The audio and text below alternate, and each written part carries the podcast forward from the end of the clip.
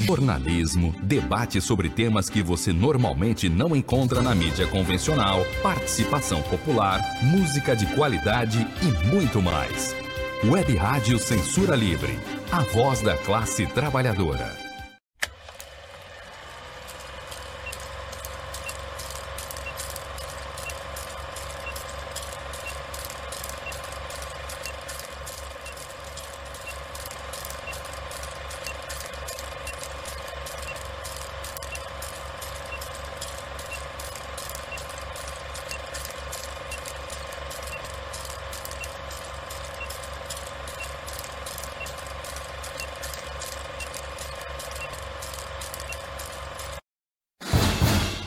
Cinema Livre. Tudo sobre o mundo da sétima arte.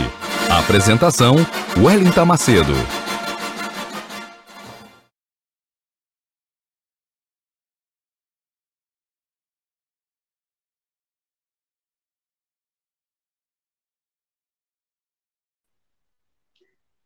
Bazinga! Boa noite, ouvintes e internautas da Web Rádio Censura Livre, a voz da classe trabalhadora.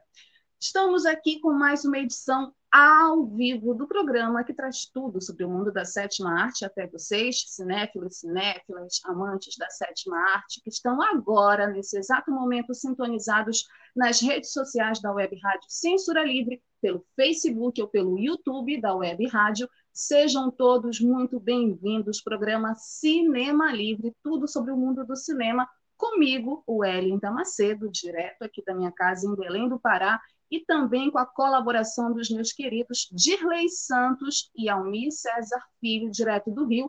O Dirley, que está hoje a caráter, né? eu estou a caráter, né? estou com a minha toalhinha aqui, estou em homenagem à Princesa Leia, fiz um coque aqui, e Dirley está a caráter porque hoje tem jogo do fogão, né? Dirley está na expectativa, então nessa expectativa, nessa animação, sextou com o Cinema Livre nessa noite de 28 de maio de 2021.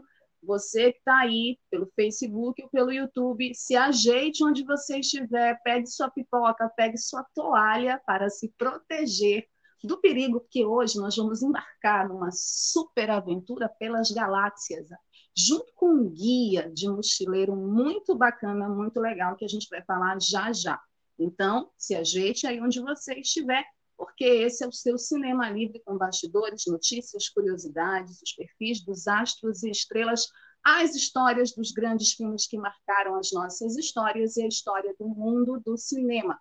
E a gente vai começar já o nosso programa com o nosso habitual quadro Curtas, as últimas notícias do mundo do cinema, que essa semana vem homenageando o orgulho nerd ou geek, como vocês quiserem. Então, a gente trouxe algumas notícias da cultura pop, né, de quem é apaixonado, como eu, pela cultura pop, para vocês no nosso quadro Curtas, as últimas notícias do mundo do cinema. E a gente vai começar com uma notícia muito aguardada por muitas pessoas, principalmente os fãs dos quadrinhos de Eternos. Saiu o aguardado trailer de Eternos da Marvel. Sim, todo mundo estava muito ansioso com isso. Esse trailer e esse filme, mais especificamente, está cheio de expectativas, porque ele será dirigido por ninguém menos que a vencedora do Oscar 2021, o nome da vez em Hollywood, Chloe Zhao, a diretora chinesa maravilhosa de Nomadland, de acordo com o portal Cinema em Série, o aguardado filme do novo grupo da Marvel, dirigido pela vencedora do Oscar, Chloe Zhao, e com um elenco estelar. Gente, esse elenco, assim, cheio de expectativas. Eu sempre fico meio é, preocupada assim, com um grande elenco e o filme ser um, um fracasso, né? Mas ele ganhou essa semana o seu primeiro tra trailer. O elenco conta com Richard Madden, de Rocketman, a Dima de Podres de Rico, Angelina Jolie, de vários filmes de sucesso, como Aqueles que me desejam a morte, Salma Hayek, Eterna Frida Kahlo, de Dupla Explosiva 2, Madong Sioki, Barry Keoghan, de Dirk Kink, Laurie Hidrotti, de The Walking Dead, Lia McHuff, Kamal Nagiani, de Doentes de Amor, Brian Tyree Henry, de Coringa, e o queridíssimo, que eu estava morrendo de saudades dele, Kit Harington, de Game of Thrones. Pois é, Eterno chega nos cinemas em novembro desse ano. A produção do universo cinematográfico da Marvel deve apresentar, segundo o site Zubinzando, uma raça alienígena imortal chamada Eternos, que viveram secretamente na Terra por milhares de anos. Os heróis possuem diferentes poderes e habilidades, incluindo super força e habilidade de voar. Eu não conheço os quadrinhos, não conheço a história de Eternos, eu estou super ansiosa para assistir, sei que tem muita gente na expectativa e a gente vai trazer até novembro mais notícias sobre esse filme tão aguardado esse ano, certo?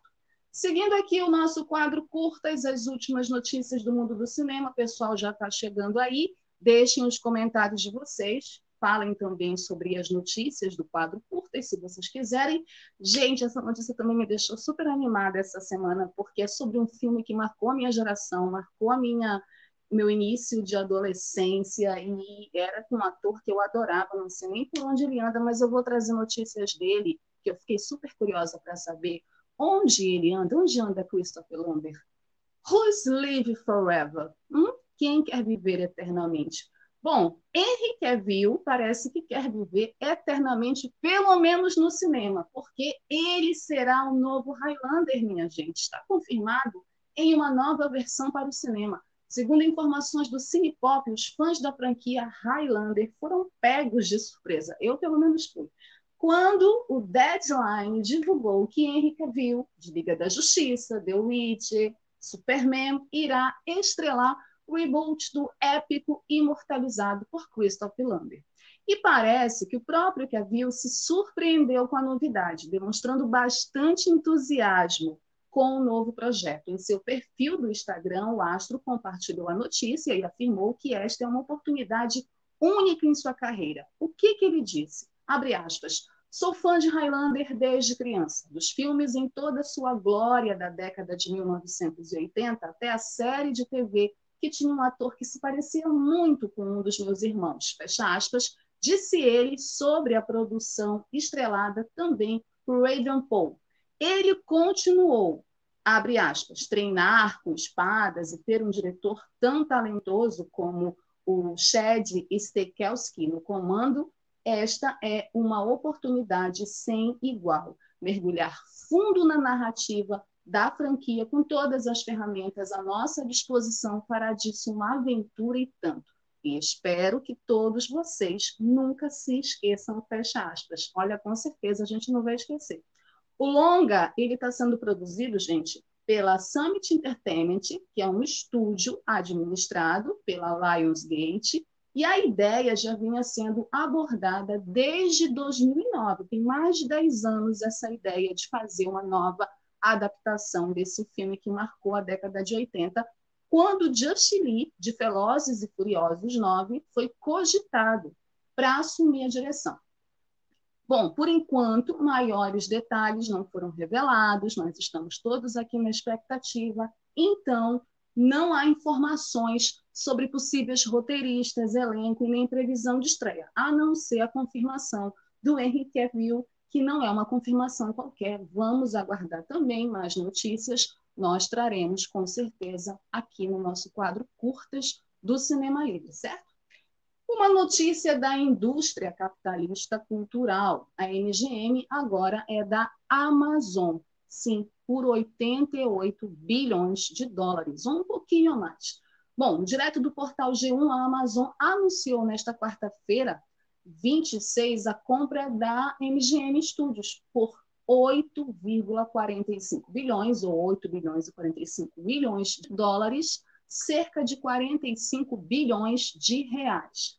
Esta é a segunda maior aquisição na história da Amazon, ficando atrás apenas na compra da Whole Foods em 2017 por 13,7 bilhões de dólares. As duas partes concluíram um acordo de fusão definitiva com base no qual a Amazon vai adquirir a MGM por um preço de compra de 8,45 bilhões de dólares. É muito dinheiro, gente.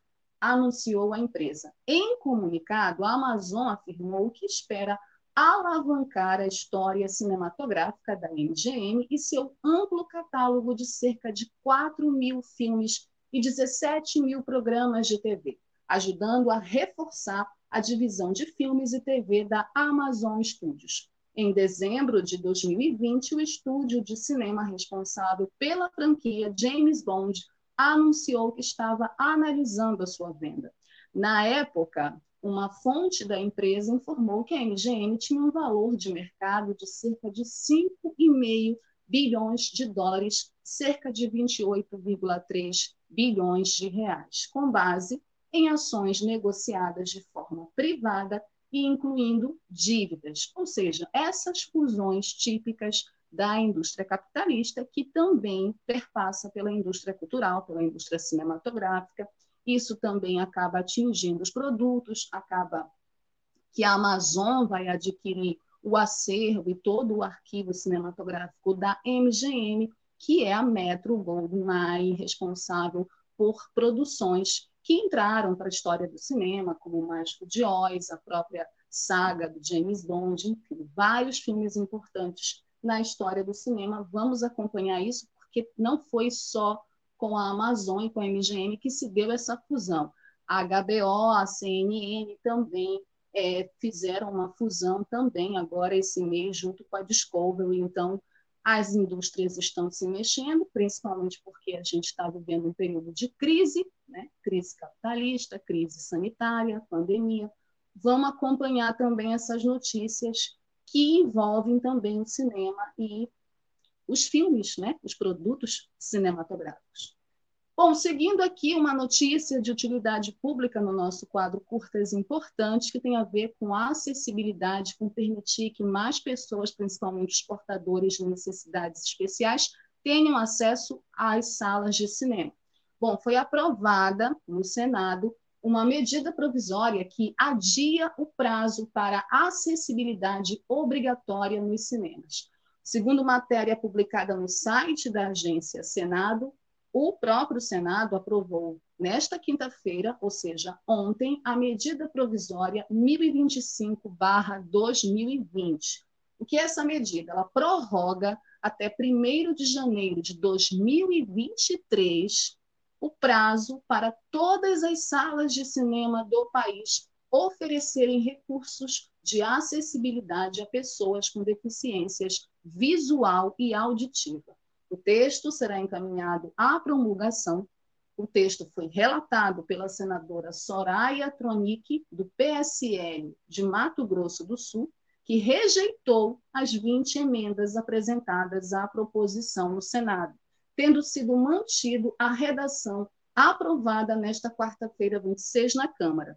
Em seu relatório, Soraya Tronic destacou que a MP pretende dar ao setor de exibição cinematográfica mais tempo para que se recupere dos prejuízos causados pela pandemia de Covid-19. E aí ela fala: não podemos deixar de voltar atenção à questão relacionada ao acesso às pessoas com deficiência, para que possamos garantir qualidade de vida e igualdade de direito a todas as pessoas. Se, por um lado, as pessoas com deficiência terão de aguardar mais uma vez para que 100% das salas de cinema sejam acessíveis, como determina a nossa legislação. Por outro, o que se busca é criar condições para que não haja o fechamento permanente de diversas salas de cinema, que não teriam dinheiro suficiente para implementar todas as adaptações exigidas. É mais do que razoável, segue a Soraya falando,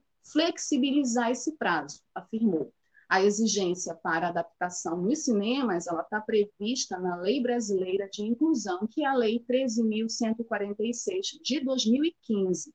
De acordo com o texto, as salas de exibição devem contar com espaços livres e assentos para pessoas com deficiência e recursos como língua brasileira de sinais, Libras, e a audiodescrição.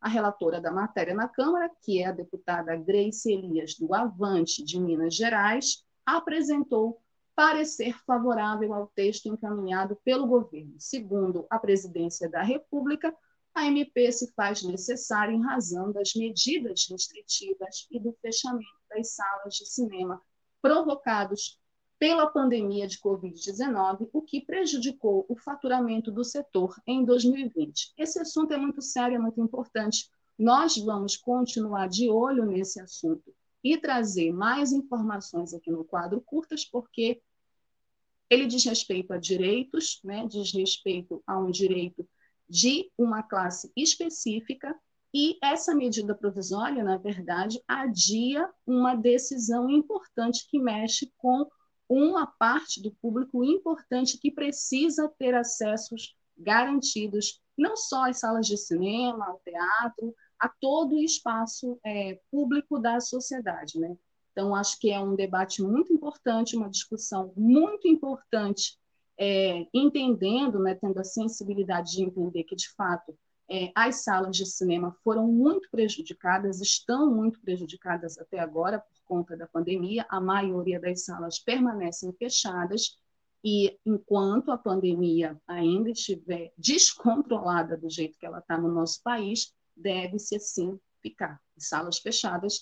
Mas também é importante ver essa questão do direito é, das pessoas com deficiência no nosso país e do direito delas, principalmente, a a ter esse acesso garantido, certo? Outras notícias sobre isso nós vamos também é, dar aqui no quadro curtas. E por último, uma notícia do nosso cinema nacional, é, para quem gosta de futebol, como Dirley Santos, né, muita gente que acompanha o nosso programa Cinema Livre, e muita gente que durante muito tempo apostou nessa rivalidade que particularmente eu não gosto, é, entre Brasil e Argentina. Pois bem, tem um filme que está estreando no Brasil que fala justamente sobre essa rivalidade entre Brasil e Argentina e que chega nos cinemas, com informações do site Futebol Interior e baseado em um romance do chileno Hernán Rivera Letelier, que marca a estreia do documentarista Roberto Studard na direção de ficção Chega aos cinemas O Último Jogo, o último jogo fala sobre o velho embate entre brasileiros e argentinos no futebol e é transportado para uma pequena cidade chamada Belezura, na fronteira entre os dois países. Para seus habitantes, perder a partida para os jogadores do vilarejo vizinho, Guapa, não é uma opção.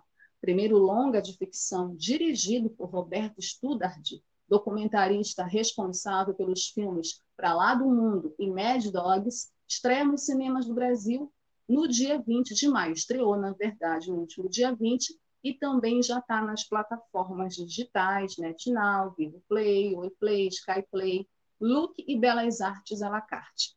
Em 10 de junho, nessas plataformas, com a distribuição de Pandora Filmes. O roteiro foi escrito pelo Studard e pela Isila Pedroso, é parte do romance ele fantasista, do chileno Hernán Rivera Letelier, e o diretor conta que não se imaginou logo de cara adaptando a obra.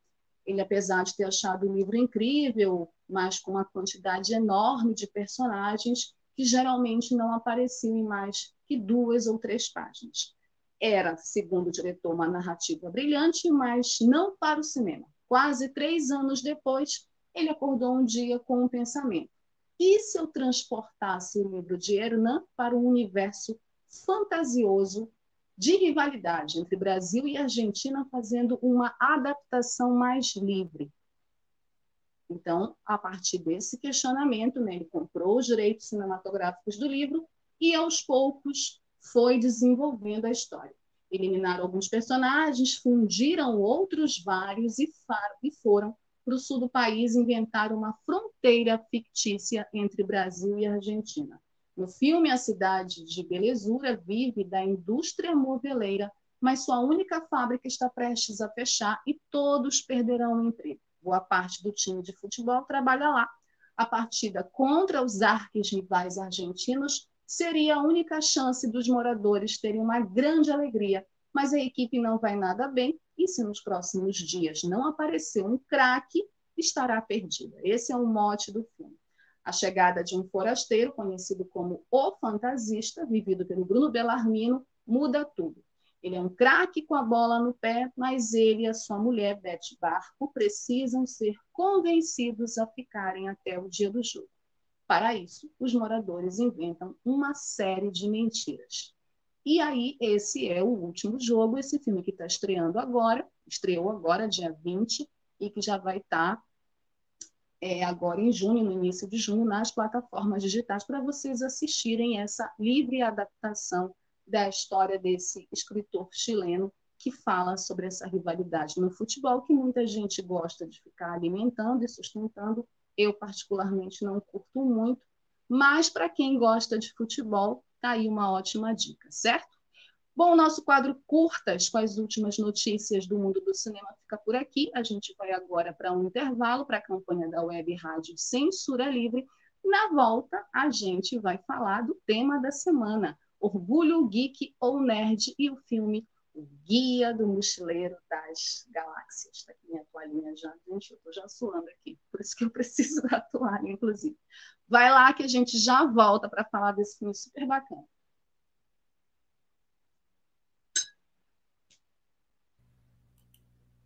Para manter o projeto da Web Rádio Censura Livre, buscamos apoio financeiro mensal ou doações regulares dos ouvintes, já que não temos anunciantes, não temos propagandas de empresa e não recebemos recursos de partidos e políticos. Seja um apoiador regular e ouça nosso agradecimento no ar durante a transmissão de nossos programas. Seu apoio é muito importante para nós. E os apoiadores recebem prestação de contas mensal temos uma vaquinha virtual permanente. Para apoiar, acesse aqui https dois pontos barra barra apoia.c barra CL Web Rádio. O nosso muito obrigado. Web Rádio Censura Livre, a voz da classe trabalhadora.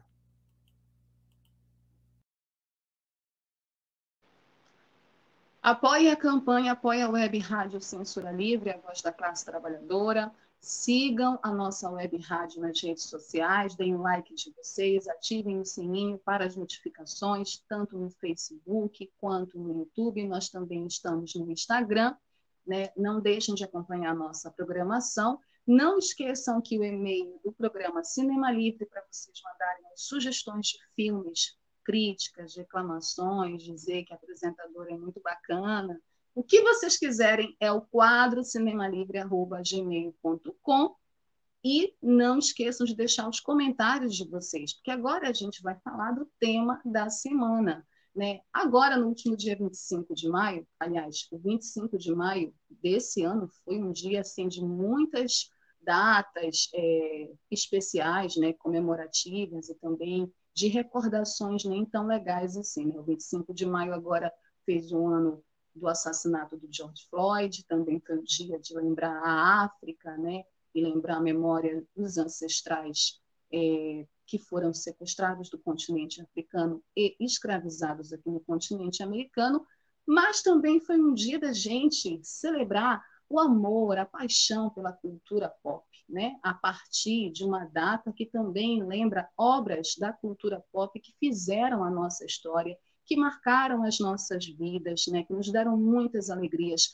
seja na literatura, seja no cinema, seja nos quadrinhos, assim, que a cultura pop ela é muito abrangente e é isso que faz dela, eu acho, tão fascinante assim. Eu mesma, durante muitos anos, não cheguei nunca a imaginar que eu, de alguma forma, fazia parte dessa cultura pela paixão que eu sempre tive por cinema, por sempre gostar de filmes, por sempre gostar das histórias, né? e também de literatura, é, e também ter muito interesse por outros gêneros que, que passeiam pela cultura pop, como quadrinhos, né? que, é um, que é um gênero que eu ainda estou conhecendo, e assim, hoje com 41 anos, eu vejo, eu olho para trás e vejo assim, poxa, que legal, tanta coisa legal que eu estou descobrindo, e tanta coisa legal também que eu vivi é, nesses últimos 20 anos. Né? A cultura pop também ela deu uns saltos, avançou, teve mudanças significativas, a gente vai falar um pouco disso também aqui,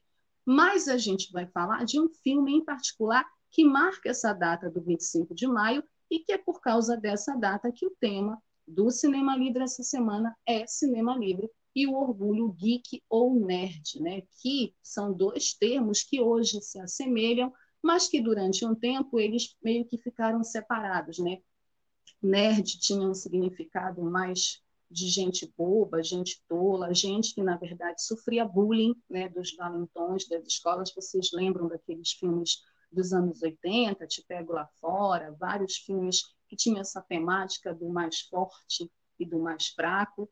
O geek, que era aquele menino, aquela menina mais estudiosa, eu acho que eu me incluía nesse aí, né? Que sentava na frente, que ficava, que era o melhor aluno da sala e, e, e, e às vezes também sofria bullying exatamente por isso. Então, isso tudo que faz parte da cultura pop e que foi tema de várias obras famosas, a gente vai falar sobre isso também a partir de um filme muito bacana de 2005, que é uma adaptação literária de um livro também muito importante. E que é o responsável por esse símbolo aqui, né? O símbolo da toalha, gente. Eu só lembro agora do Mos Def dizendo que a gente tem que ter uma toalha para se enxugar, ele está certíssimo. Vou agora adotar a toalha aqui no Cinema Livre, porque está fazendo muito calor em Belém do Pará e a minha casa é muito calorenta. E a toalha, qual é o significado? Qual é, é por que, que a toalha virou um símbolo né, desse dia, do 25 de maio? O Dia da Toalha é comemorado em 25 de maio e trata-se, na verdade, de uma homenagem ao Douglas Adams. Quem é o Douglas Adams? O Douglas Adams é o autor da série O Guia do Mochileiro das Galáxias, que é o filme que nós vamos falar hoje no Cinema Livre. Trata-se de uma celebração mundial por parte da comunidade nerd. A data foi comemorada pela primeira vez em 2001. O início dessas comemorações não aconteceu por acaso, pois elas iniciaram duas semanas após a morte do Douglas Adams. Sim, ele já é falecido, infelizmente.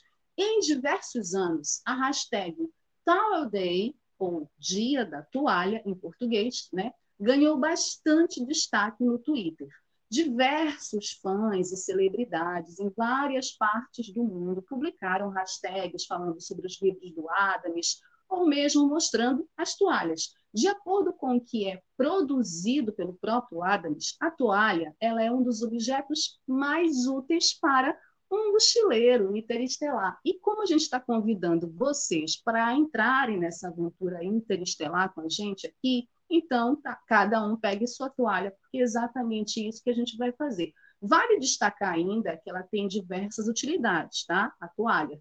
Entre elas estão fornecer suporte psicológico. Gente, eu nunca tinha pensado nisso, mas é verdade. Ela fornece suporte psicológico, ela pode ser utilizada em lutas. Eu estou lembrando do Mosdef aqui, lutando contra os Volguns. É, ela pode servir como agasalho, proteger contra substâncias tóxicas e também se enxugar, obviamente, que é o que eu estou fazendo. E ela também serve como tipo um cachecol, né, para as noites de frio, pode ser um acessório para colocar no vestido rosa e combina com a cor da toalha. Então, vocês podem ter toalhas das mais diversas cores e fazer várias combinações legais com ela. Bom, em 2001, fãs né, do escritor resolveram sair às ruas com a toalha para lembrar o Adams, e a tradição pegou em diversas partes do mundo. Inclusive, gente, para vocês terem uma ideia, a Companhia Paulista de Trens Metropolitanos ela fez uma homenagem em alusão ao Dia da Toalha no Twitter para essa importante data comemorativa para o público nerd. E aí, como é que surgiu o Dia do Orgulho Nerd é, e o Dia da Toalha? O Orgulho Nerd ele não surge junto, ele só vai surgir lá para 2006, né, quando um grupo de nerds espanhóis decidiu demonstrar que não tinha problema em ser a turma mais excluída do colégio pelo fato de ter gostos alternativos ou mesmo preferir coisas que ninguém curte que na verdade a gente achava que ninguém curtia, né? A gente achava que só a gente que curtia, depois a gente vai descobrindo que outras pessoas curtem as mesmas coisas. Então, eles escolheram essa data também de uma forma simbólica, né? No dia 25 de maio, para além de ser essa data do Dia da Toalha, foi no dia 25 de maio de 1977 que estreava Star Wars Episódio 4, Uma Nova Esperança. E não é segredo para ninguém que Guerra das Estrelas é um dos principais símbolos da cultura nerd. E aí, ela também é, acaba que o Guia do Mochileiro das Galáxias, que é o livro, ele surge dois anos depois de Star Wars. Então, eles fazem parte, eles são contemporâneos nessa que se tornou, acabou se tornando né, um dia para celebrar tanto Douglas Adams como a cultura nerd. E o Guia do Mochileiro das Galáxias, que é o filme adaptado da obra do Adams, ele é um filme britânico estadunidense de 2005, dirigido pelo Garth Jenkins e baseado no livro do Douglas Adams, como eu disse, que é são cinco livros, né, pelo que eu entendi, né, e é só parte dos livros assim. É um livro de aventuras, é, é uma adaptação das primeiras quatro partes da série, que também foi uma série de rádio que o Adams fez, do mesmo nome. O romance ele foi publicado pela primeira vez em Londres, em 12 de outubro, Dia das Crianças, 12 de outubro de 1979. O livro ele vendeu 250 mil cópias nos primeiros três meses. E qual é a história do filme? A história do filme conta a história do Arthur Dent, que é vivido pelo Marty Freeman, que eu sou super fã do Marty Freeman, é, e não sabia que ele fazia esse filme. Aí eu fui saber essa semana que ele era o protagonista do filme, e, cara, tem tudo a ver. Depois eu penso que os outros filmes do Marty Freeman, como inclusive Pantera Negra, que ele faz, tem a ver com essa relação, e até aquela série Sherlock, né, que é uma adaptação também bem legal que eu gosto, com ele e com Benedict, do Benedict Cumberbatch, também tem tudo a ver com esse universo da cultura pop. Bom, o Arthur Dente, que é vivido pelo Marty Freeman, ele está lá, ele é um homem normal, um sujeito normal, né, como qualquer um de nós, que está tendo um péssimo dia. Por quê? Porque ao saber que a sua casa está prestes a ser demolida, o Arthur descobre que o Ford Prefect, que é o melhor amigo dele, vivido pelo rapper e ator, que eu sou super fã, Mos Def, seu melhor amigo, ele é nada mais, nada menos que um extraterrestre. Já imaginou quando tu, se tu descobres um dia que o teu melhor amigo é um extraterrestre? Então, ele tem essa descoberta, inclusive no dia também que ele descobre que o mundo vai acabar. Pois é, fica sabendo que a Terra, nesse dia, está prestes a ser destruída para que se possa construir uma nova autoestrada hiperespacial. Sem ter o que fazer para evitar a destruição do seu planeta, Arthur só tem uma saída: pegar carona em uma nave espacial que está de passagem. Ele passa então a conhecer o universo, sendo que tudo o que precisa saber sobre sua nova vida está contido em um valioso livro, Guia do Mochileiro das Galáxias. Gente, e aí começa toda a aventura do filme, toda a aventura do Arthur Dente, que é esse personagem que é muito bem construído pelo Marty Freeman, né? muito bem interpretado, porque é um sujeito normal, um sujeito comum, que tem uma vida comum e que vê a sua vida toda se transformar e embarca numa grande aventura intergaláctica com seu melhor amigo, que é um extraterrestre, que é um cara super engraçado, o Mos Def, tá maravilhoso. O Mos Def já estava maravilhoso num outro filme também, que eu ainda vou falar aqui para vocês, que é o Rebobine, por favor, que é um filme muito bacana que eu adoro. E nesse filme ele mostra também toda uma veia cômica, porque o filme ele é um filme de humor, mas que trata de temas muito legais, temas que são muito é, relevantes, principalmente, na minha opinião, para esse momento que a gente está vivendo. É óbvio que o livro deve aprofundar muito mais, mas esse filme né, e os temas do Guia do Mochileiro das Galáxias trata sobre a questão da humanidade, a questão da Terra, como a gente se relaciona com o planeta, né? o sentido da vida, essa questão do sentido da vida, o que é o universo, são questões filosóficas que o filme levanta a partir dessa aventura intergaláctica do Arthur Dente. O filme começa com um musical maravilhoso dos golfinhos, com golfinhos, né, que cantam e fazem meio que nessa música, tiram um sarro da, da, dos seres humanos, né? E eles cantam sempre no refrão adeus e obrigado pelos peixes, né? Tanto assim no início do filme como no final do filme também tem essa canção. E meio que eles é, falam como os seres humanos são né, nessa música. E também tiram um sarro dessa questão da racionalidade humana, da inteligência humana, de que os humanos seriam os animais mais inteligentes. E aí o filme também trata, como eu falei, dessas questões filosóficas e algumas coisas que o personagem do Mos Def diz para o personagem do Marty Freeman, né, para o Arthur, é, fala sobre a questão do tempo, que o tempo é uma ilusão, que a hora do almoço é uma enganação.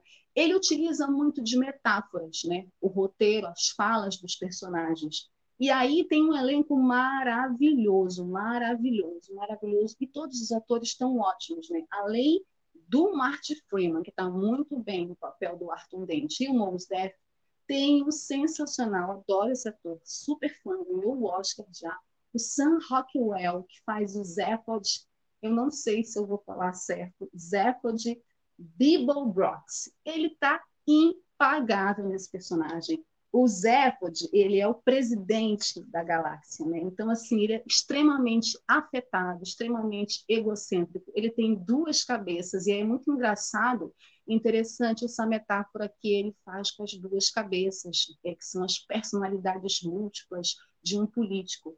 E a gente tem a participação super especial no filme do John Malkovich, que faz é, uma espécie de vilão, não é mais não vilão, né, mas o personagem dele é o cara que desafia os personagens do, do Marty Freeman, do Mos Def, do próprio Sam Rockwell, a ir atrás dessa, desse sentido da vida, né? E descobrir que é preciso saber fazer a pergunta para obter a resposta. Isso ficou também na minha cabeça. É preciso saber, saber fazer a pergunta. Às vezes, a pergunta, inclusive, é mais importante do que a resposta. Às vezes, saber perguntar é até mais importante do que ter a resposta. E, e aí eles fazem, né, participam dessa aventura toda, e é uma aventura cheia de referências, a gente vai ter muitas referências, vai ter referência do Star Wars, o filme todo, inclusive com a personagem da Zoe de Chanel, que também está no filme, é maravilhosa. A personagem é Trillian, ou Tricia, né? E eu me identifico muito com a, com a personagem dela em algumas coisas que ela fala no filme. É, tem os monstrengos dos Vogons, que são muito engraçados é, e são considerados burocratas temperamentais. Né? Eles, inclusive, o narrador, a gente tem um narrador que é no filme original, quem faz a voz é o Stephen Fry. E, gente, o Stephen Fry é um ator que ele é super cult na Inglaterra, assim. inclusive ele também é cult aqui no Brasil, tanto que o Zé Cabaleiro fez um disco, o primeiro disco do Zé Cabaleiro chama-se Por Onde Andará Stephen Fry, porque ele é um ator muito cult, assim, um ator que não faz muitos filmes, mas quando aparece em filmes, assim, a galera curte muito.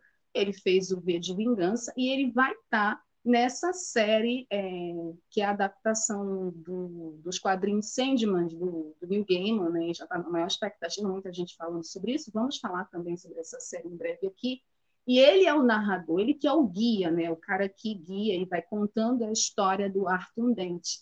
E como curiosidade, no Brasil, na dublagem, quem faz a narração é o José Wilker, o saudoso José Wilker, muito legal também ver é, o filme dublado para ouvir a voz do José Duque, que é muito engraçado também. Bom, além disso, é, além dessas referências todas, além dessas, dessas discussões filosóficas que o filme traz, né, dessa questão é, de descobrir o sentido da vida, a questão do universo, a relação é, que a gente tem com a Terra, com o planeta, com as relações sociais, inclusive, né? É, tem uma determinada parte no filme que ele encontra meio que uma espécie de Deus. Não é um Deus, mas é o cara que está lá construindo de novo a Terra, que a Terra tem um backup. Então, é como se a gente tivesse uma segunda chance. Né? E nessa, nessa, nesse encontro, ele vai divagando sobre várias coisas e vai também discutindo essa questão de uma vida fora da Terra, né? de, de uma relação com alienígenas na Terra, e, e essas teorias todas que o, o, o Adams, eu imagino, que no livro aprofunde mais. O filme ele não aprofunda muito isso, inclusive faz uma brincadeira que seriam os ratinhos, esses alienígenas, que também estão atrás dessa discussão do sentido da vida, né? da pergunta certa a ser feita, mas é muito legal e também entender essa questão. Eles chegam ao grande pensamento profundo. Tem uma cena muito bonita no filme, para mim, que é quando a baleia está caindo, que ela vai também se questionando, né? É muito metafórica essa cena de, dessa baleia, da queda dessa baleia, e ela questionando quem ela é, por que, ela está ali, o que está acontecendo. Então, assim, o filme, o guia do Mochileiro das Galáxias, é um filme que a gente pode dizer que ele traz muitas questões existenciais e filosóficas que hoje, na conjuntura que a gente vive de pandemia, de isolamento social, de distanciamento social, é, eu acho que é importante a gente, a gente fazer. E aí eu, trouxe umas curiosidades para vocês, legal, legais do filme. Por exemplo, a adaptação do livro Guia do Mochileiro das Galáxias para o cinema ela foi tentada algumas vezes. Pela primeira vez foi em 1982, pelos produtores Ivan Reitman, o cara que dirigiu Os Caça-Fantasmas, o Joey Medjuk e o Michael Seagross. O Douglas Adams ele chegou a escrever três tratamentos do roteiro para o filme, sendo que o Bill Murray e o Dan Aykroyd, que são os caça-fantasmas, estavam cotados na época para interpretar o personagem Ford Perfect, que é o personagem do Mos Def. Os dois estavam concorrendo para o papel. A ideia foi posteriormente abandonada com os envolvidos no projeto participando da realização dos caça-fantasmas. Eles deixaram o projeto do Guia do Mochileiro para fazer os caça-fantasmas em 84. Bom, o Guia do Mochileiro das Galáxias ele foi adaptado, como eu falei, também para outras mídias para além do cinema. Ele virou uma série de TV, ele é um jogo de computador e ele é uma série de programas de rádio que o Douglas Adams fez. Pouco antes da morte de Douglas Adams, em 2001, a adaptação do livro foi mais uma vez tentada. Desta vez, o filme seria dirigido pelo Jay Roach e estrelado por Heath Laurie. O Heath Laurie é aquele ator do Dr. House, né? Ficou muito famosa essa série. Também está no filme o Jim Carrey, do Máscara, e o Nigel Hatton. E após a desistência do Jay Roach, em dirigir o filme, foi sugerido o nome do Spike Jonze, diretor de vários clipes dos Beach Boys, para o projeto. Só que o Jones também ele se recusou, mas sugeriu nomes como Nick Goldsmith e o Garth Jennings, que acabou dirigindo essa versão para o cinema em 2005. Finalmente, que bom que ele dirigiu, né? Senão esse filme não ia sair nunca.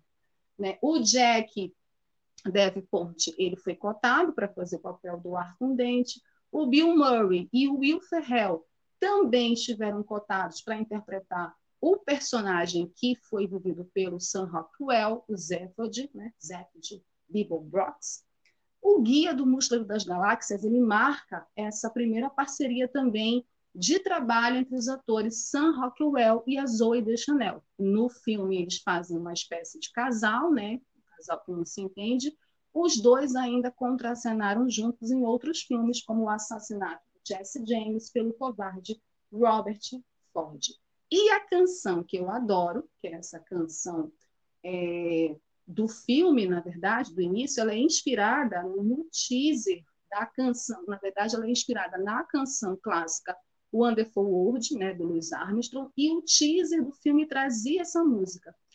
Esta música também estava presente no término dos seis primeiros episódios da série do Guia do Mochileiro das Galáxias, exibida no rádio em 1981 nos Estados Unidos. É isso, gente. Eu gostei muito do filme. Eu recomendo o filme para vocês, principalmente vocês que querem um filme leve para se divertir, né? Essa semana que foi uma semana muito tensa. Aliás, todas as semanas têm sido muito tensas foi bem legal assistir, é um filme bem bacana, mas também leia um livro, tá? Porque, segundo me contaram, o livro é mais profundo, o livro é melhor, é mais legal. É, e com certeza deve ser porque ele aprofunda esses temas, aprofunda essas discussões filosóficas, essa questão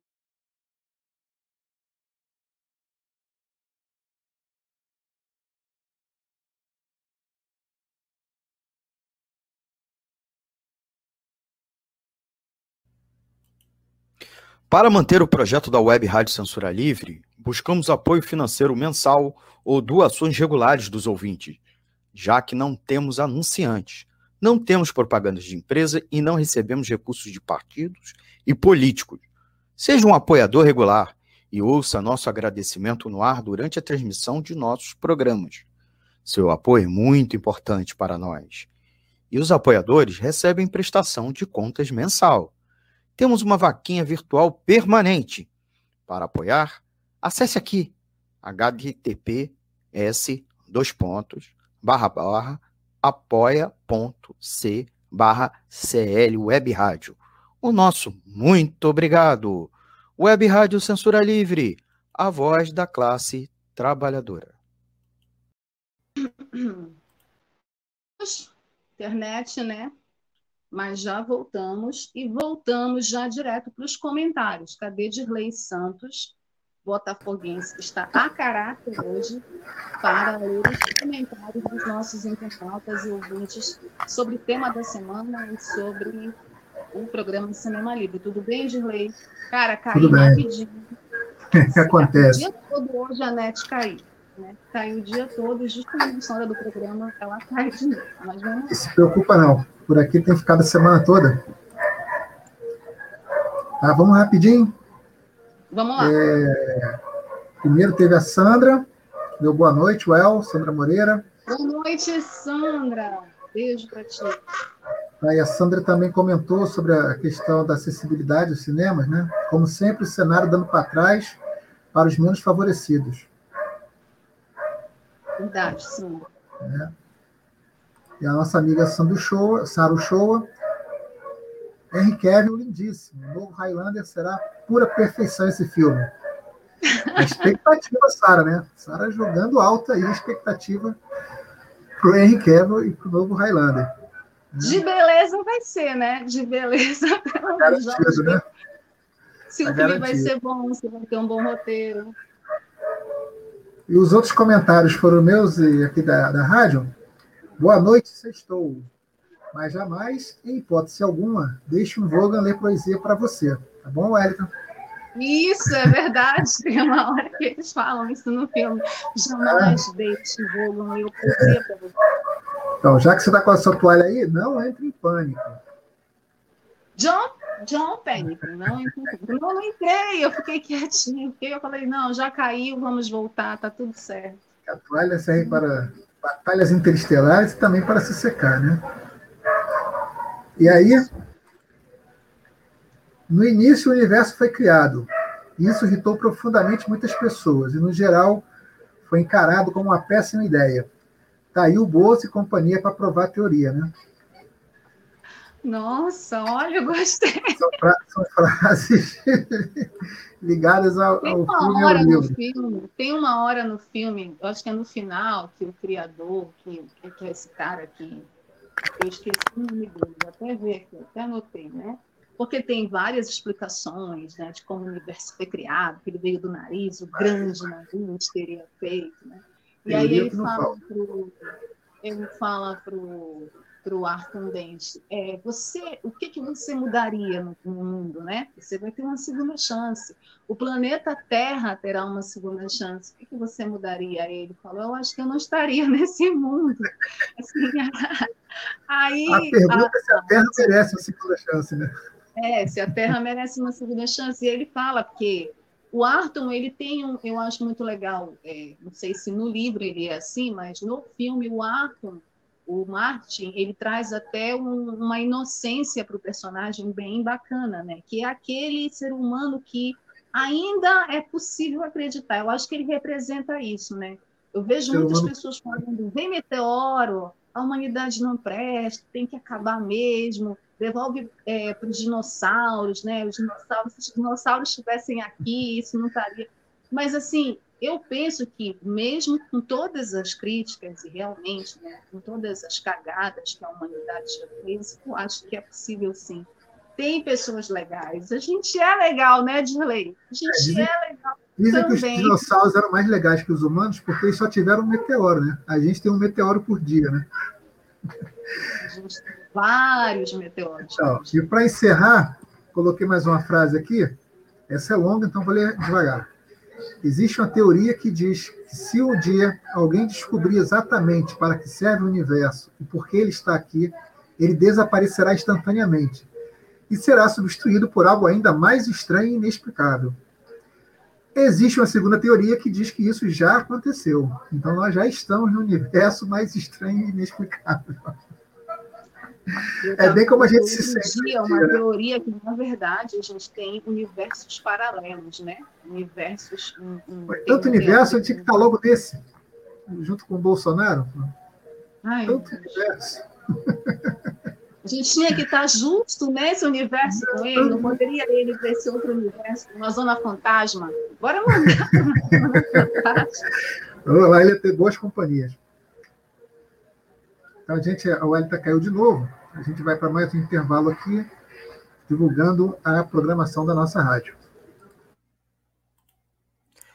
Sintonize a programação da Web Rádio Censura Livre pelo site www.clwebradio.com ou pelos aplicativos de rádio online para celular e tablet e também em Smart TV.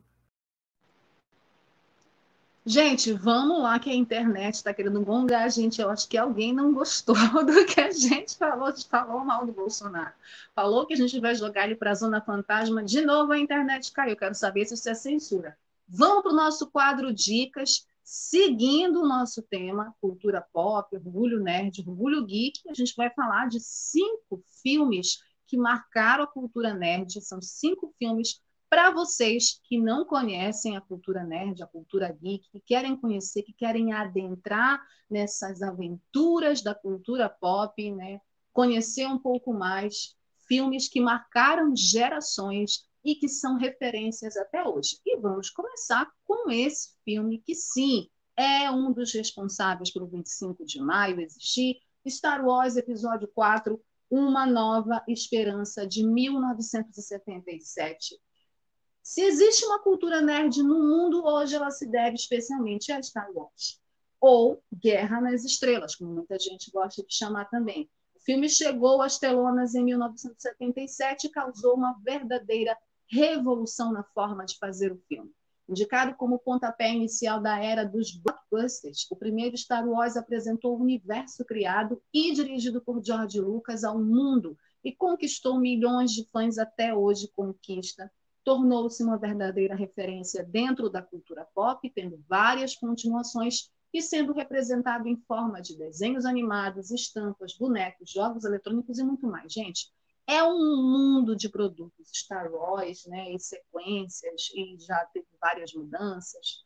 A influência e a importância de Guerra nas Estrelas para o mundo nerd é tamanha que o 25 de maio é a data em que o filme, que estreou nessa data, em 77, é celebrado como Dia do Orgulho Nerd. Viva Star Wars, viva essa saga tão importante, não só para a cultura pop, mas também para o mundo do cinema, nos trouxe personagens tão maravilhosos como a Princesa Leia, Darth Vader, Luke Skywalker, enfim, uma, um Yoda.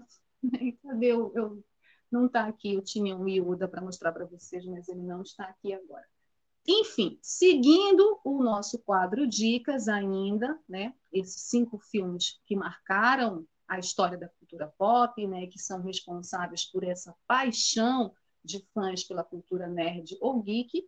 Um outro filme que eu sei que muita gente gosta, Jornada nas Estrelas, o filme de 1979, dirigido pelo Robert Wise. Star Trek também tem o seu lugar garantido na cultura pop, sim. É uma das franquias mais prolíficas e celebradas do cinema e da TV uma rixa antiga no mundo dos nerds acaba dividindo, inclusive, os fãs. Eu acho uma bobagem essa rixa, quero logo deixar meio gritado aqui. Tem gente que gosta de Star Wars e tem gente que gosta de Star Trek e fala mal de Star Wars, fala mal de Star Trek, uma bobagem isso. É, mas o fato é que, apesar da tal briga, da tal rixa, que eu acho que não leva a nada, há milhões de fãs de ambas as franquias espalhadas por todo o planeta. Isso porque Star Trek também tem um peso crucial na difusão da cultura nerd pelo mundo. O primeiro filme da franquia, que é O Jornada nas Estrelas, o filme de 79, que é esse aí que vocês estão vendo, foi dirigido pelo Robert Wise e conta com o mesmo elenco da série televisiva que foi ao ar entre os anos de 1966 e 1969. De lá para cá, já foram feitos mais de 11 filmes e mais cinco seriados, além de publicações em formas de livros, quadrinhos e jogos eletrônicos. Além disso, a série entregou ao mundo personagens icônicos como Kirk e Spock, e frases que marcaram a época, como vida longa e próspera, que eu adoro falar essa frase para os meus amigos.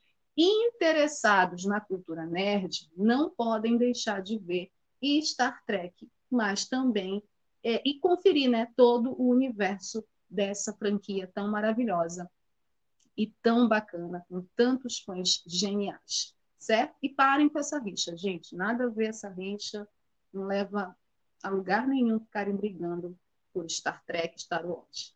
Tem espaço para todo mundo, certo? Vamos para a nossa terceira dica, que é uma dica que, particularmente, a minha geração ama esse filme, né? ama os personagens desse filme, e eu também gosto muito. Blade Runner, O Caçador de Androides, um filme clássico de 1982, estrelado pelo Harrison Ford. Blade Runner é, sem dúvida, um dos grandes filmes da história do cinema é uma ficção científica que caminha de mãos dadas com o mundo nerd e um dos principais filmes do gênero já feitos até hoje. Lançado em 1982, o filme é dirigido pelo Ridley Scott e foi baseado na obra literária do Philip K. Dick, que é um dos mestres da ficção científica.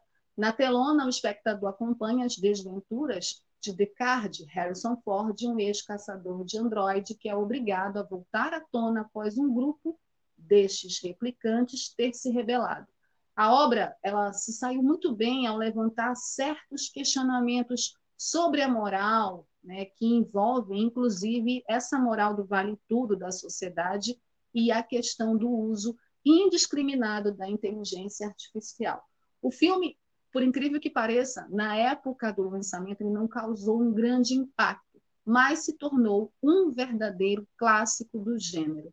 Atualmente conta com milhões de fãs e diversas versões do filme, e tem também um filme que foi lançado com corte original do diretor, que já está aí para quem ainda não conferiu, conferir, assistir Bom, nossa quarta dica também é um filme que me remete à minha infância, que me marcou e marcou também uma geração de amigos. De Volta para o Futuro, filme de 1985, dirigido pelo Robert Zemeckis, esse aí que o Dirley está colocando, é também parte dessa paixão, faz parte dessa paixão pela cultura pop, né, e trouxe dois personagens incríveis do mundo do cinema, Doc Brown e Marty McFly conquistaram milhões de fãs no mundo todo. Dirigido por Robert Zemeckis, como eu falei, De Volta para o Futuro estreou no cinema em 1985 e deu início a uma das mais celebradas franquias de ficção científica realizadas até hoje. Referência quando o assunto é misturar comédia com assuntos científicos, o filme consagrou personagens como Marty McFly, vivido pelo querido Michael J. Fox, e o doutor Emmett Brown, vivido pelo queridíssimo Christopher Lloyd. No filme, o cientista transforma um carro em máquina do tempo e, com isso, viaja para o passado, causando inúmeras confusões. Assim, conversas sobre ciência, computadas de diversas teorias, são esboçadas e várias aventuras, né? Teve depois a continuação, acabou virando uma trilogia, uma série de desenhos animados bem sucedida, ganhou jogos eletrônicos e marcou a história do cinema. Até hoje, mais de 30 anos é, do início da franquia, continua rendendo e colecionando fãs. Os meus filhos que o digam que são super fãs de Volta para o Futuro. E nossa última dica para terminar essa sessão de filmes da cultura pop, da cultura nerd ou geek, uma animação japonesa, né? Porque não é só os americanos que sabem fazer cultura pop, não. Os japoneses também fazem isso muito bem, obrigada. E Akira, a animação de 1988, está aí para comprovar essa paixão também que os fãs têm pela cultura pop a partir desse clássico dos mangás e dos animes. A cultura nerd e o apreço por mangás e animes estão intimamente ligados. Então, nada mais justo do que incluir, claro, Akira nesta lista. A animação japonesa, que foi dirigida pelo Katsushiro Otomo, chegou ao cinema em 1988 e é baseada em uma série de mangás escrita pelo próprio diretor. A mistura explosiva de cyberpunk, ação e ficção científica deu muito certo e vem conquistando fãs ao redor do mundo desde então.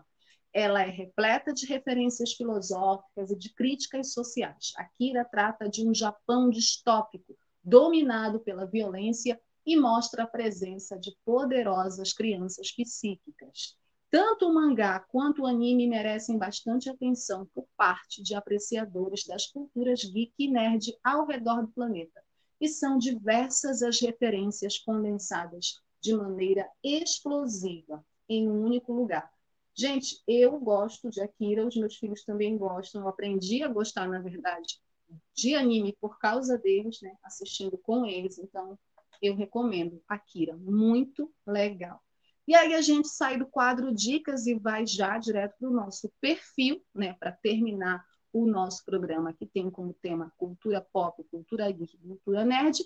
E a gente não poderia deixar de falar nesse perfil de um dos caras responsáveis por esse amor, por essa paixão né, da cultura nerd. Não vou esquecer, inclusive eu falei, ô Sandra, no início, falei Bazinga, em homenagem, em referência ao The Big Bang Theory, que eu adoro, adoro, sou apaixonada até hoje. Chorei no último episódio, quando acabou, enfim, sou apaixonada pelo, pelo Big Bang. A gente vai falar de George Lucas, gente, no nosso perfil, o cara criador de Star Wars. Né? George Walton Lucas Jr. é o nome do rapaz, né? Ele nasceu em Modesto, fez aniversário agora, duas semanas, nasceu em 14 de maio de 1944. Ele é produtor cinematográfico, filantropista, roteirista e diretor de cinema norte-americano, mundialmente famoso como criador das franquias Star Wars e Indiana Jones, Lucas está entre as pessoas mais ricas, obviamente, e influentes do mundo, com fortuna estimada em 5 bilhões de dólares. Mas, tirando a, o dinheiro, a parte que, obviamente, a cultura pop é uma cultura que realmente traz muita grana, a gente vai falar especificamente das obras dele e da importância dessas obras para a cultura pop, né?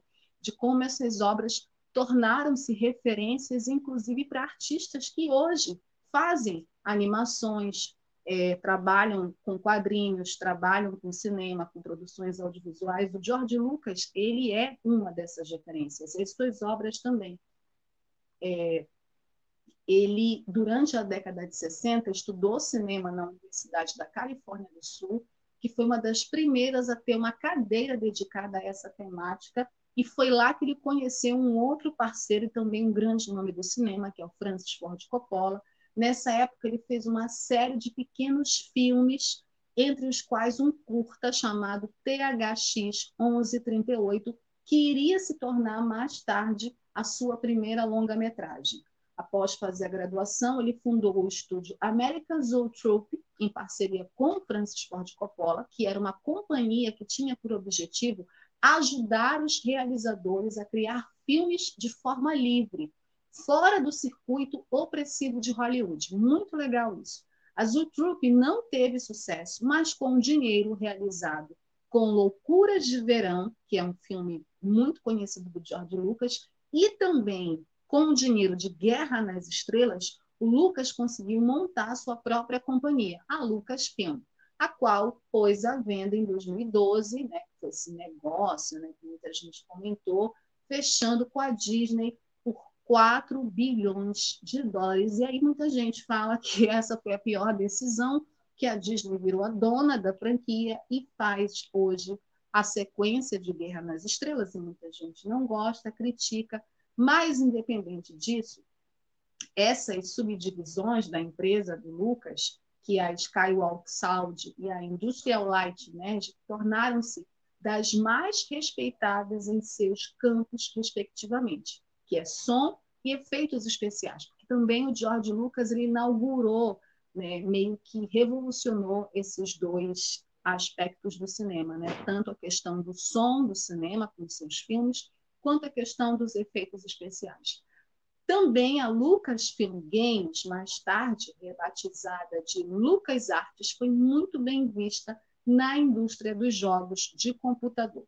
Lucas ele foi multado já pelo sindicato dos diretores de cinema por pôr créditos dos filmes apenas no fim do filme original de Guerra nas Estrelas.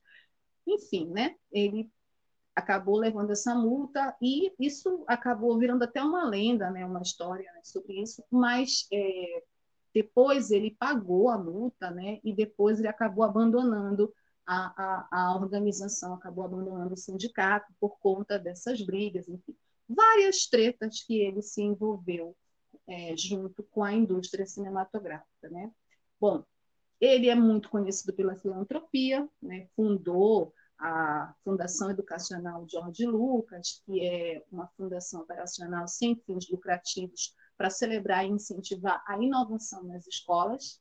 E ele trabalha com esse conteúdo que está disponível a partir de uma marca que ele chamou de Edutopia, né, em um site premiado nas mídias sociais e em documentos.